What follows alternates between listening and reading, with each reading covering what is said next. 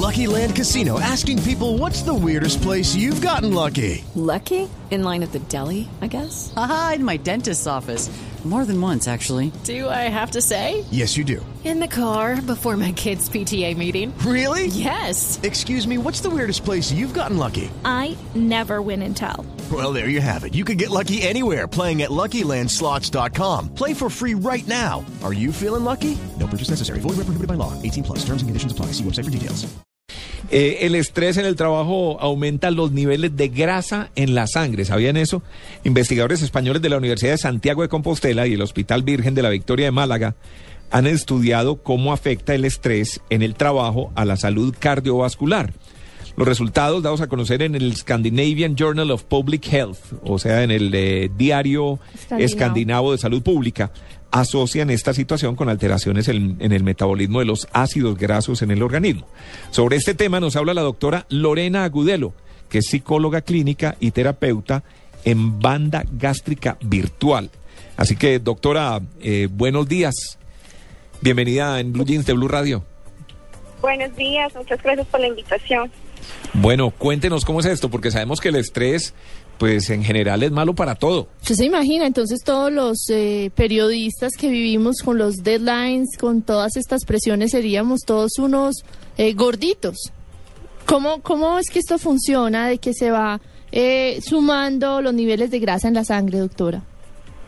Bueno, resulta que en este estudio español, pues ellos eh, aplicaron una escala de estrés y evaluaron también los estilos de vida que tenían casi 100.000 empleados. Y ellos encontraron entonces que esa parte de perfil lipídico pues estaba alterada. ¿Eso qué quiere decir? Que el LDL, que es pues la grasa mala, que llamamos pues cotidianamente, estaba aumentada y el HDL pues presentó un reporte bajo, que es la grasa buena, que es la que ayuda a limpiar pues, las arterias para prevenir este tipo de enfermedades cardiovasculares. Entonces, obviamente, el estrés en la oficina, pues sí tiene una incidencia importante en que podamos sufrir algún tipo de enfermedad.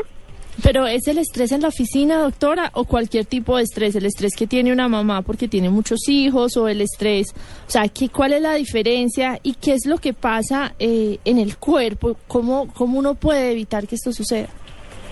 Bueno, ahí hay una parte significativa y es que igual hablamos de estrés. El estudio pues se realizó obviamente con esta parte de oficina, pero sí podemos hablar del estrés como tal que tiene una mamá y demás, pero pues también ahí hablaríamos de la personalidad tipo A, que es pues aquella persona que es muy ansiosa. Pues esto repercute más en que se llegue a presentar este tipo de riesgo cardiovascular. Sí, Pero además de esto, Adelante, eh, Tito, no, yo me refería era como al, al estrés. Cuando la gente está en la oficina, pues obviamente maneja un estrés durante su jornada laboral. Pero hay quienes llegan a su casa y continúan, digamos, preocupados por lo que va a suceder al día siguiente y demás. ¿Cuáles son las recomendaciones para que en casa, digamos, se pueda evitar ese estrés y pues también se puedan evitar este tipo de problemas eh, de salud? Bueno, hay una recomendación fundamental a nivel de salud mental sería que las personas comiencen a hacer y aumentar las actividades agradables que realizan en el día a día para contrarrestar todo el tipo de estrés, digámoslo así, manejado en la vida cotidiana. Y hacer actividades diferentes al trabajo. Muchas personas también llevan el trabajo, sus actividades, lo que les quedó pendiente a la casa. Y pues así obviamente se aumenta el estrés y pueden presentar también trastornos de sueño, trastornos de alimentación y demás. Entonces la intención es que podamos combatir esta parte del estrés con otro tipo de realización de actividades placenteras.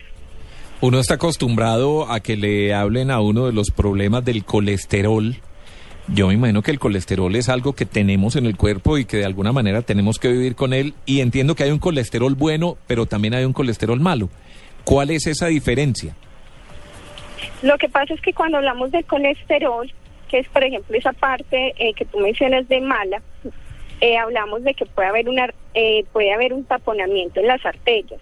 El colesterol que tú llamas bueno, que es pues lo que decimos grasa buena, es el que ayuda a limpiar las arterias para que no tengamos complicaciones, por ejemplo, como un infarto y demás. Entonces eso sería la gran diferencia. Uno limpia la arteria y el otro tapona la arteria. Ya sabemos que los chicharrones y los chorizos son los que los que, te- los que los que tienen mal colesterol. ¿Dónde está el colesterol bueno? ¿Qué le recomienda a uno comer para, para bajar esos niveles o por lo menos no tener los problemas eh, asociados con la grasa? Se le sube, pues este básicamente se le sube con el ejercicio, es básicamente lo que podemos hacer para ayudar esa parte de colesterol bueno. El ejercicio es el que está ahí. Y obviamente pues las frutas y demás pues ayudan también a esta parte de, de alimentación saludable. Pero no hay alimentos, digamos, que, que produzcan un buen colesterol. No, pues la verdad, esa parte sí de alimentos como tal, no. O sea, lo que más está como demostrado que ayuda a este colesterol bueno, porque ayuda a limpiar arterias, es la parte del ejercicio, la actividad física. Una Eso estimula el cuerpo. Ya, una pregunta y es, eh, ¿qué tan cierto es eh, el tema del yoga y que eso transforma el cerebro, la meditación, para uno poder manejar los otros chicharrones que también eh, parece que dan colesterol, que son los chicharrones que todos tenemos hay veces en la oficina? Listo, pues esta parte del yoga se ha comprobado también y con la meditación, técnicas de relajación y demás, que son excelentes porque es que nos ayudan a tener un autocontrol de nuestras emociones. Hay personas que se estresan y se paralizan o entran en crisis y obviamente pues no genera un buen manejo del estrés. Otras personas que a través de ciertas técnicas y demás, como es el, yoga, la meditación, pues saben afrontar mejor estos problemas que se le presentan en la vida cotidiana y reducir los niveles de estrés.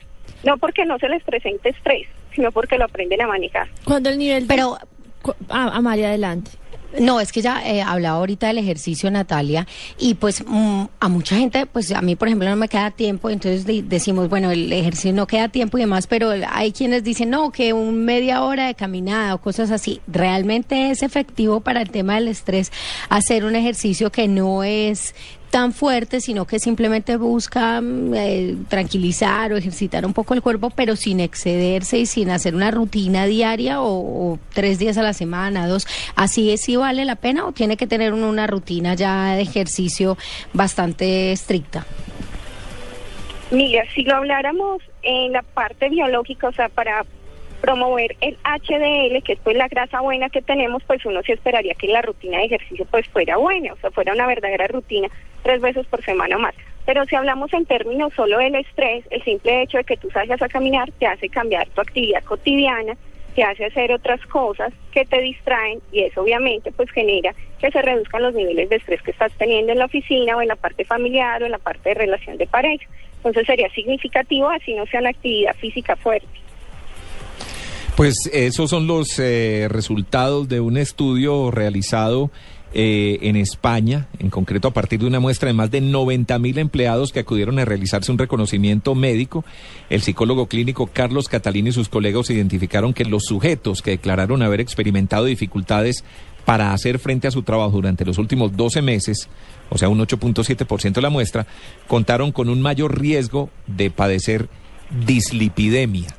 Tito, muy interesante porque uno muchas veces cree que todo eso tiene que ver es con la alimentación Exactamente. y en realidad es con la calidad de vida. Y como lo mencionaste ahora, entonces finalmente los chicharrones, también los chicharrones de la oficina, llevan a un mal colesterol en la sangre. Pues le agradecemos mucho a la doctora Lorena Gudelo por aclararnos un poquito este tema.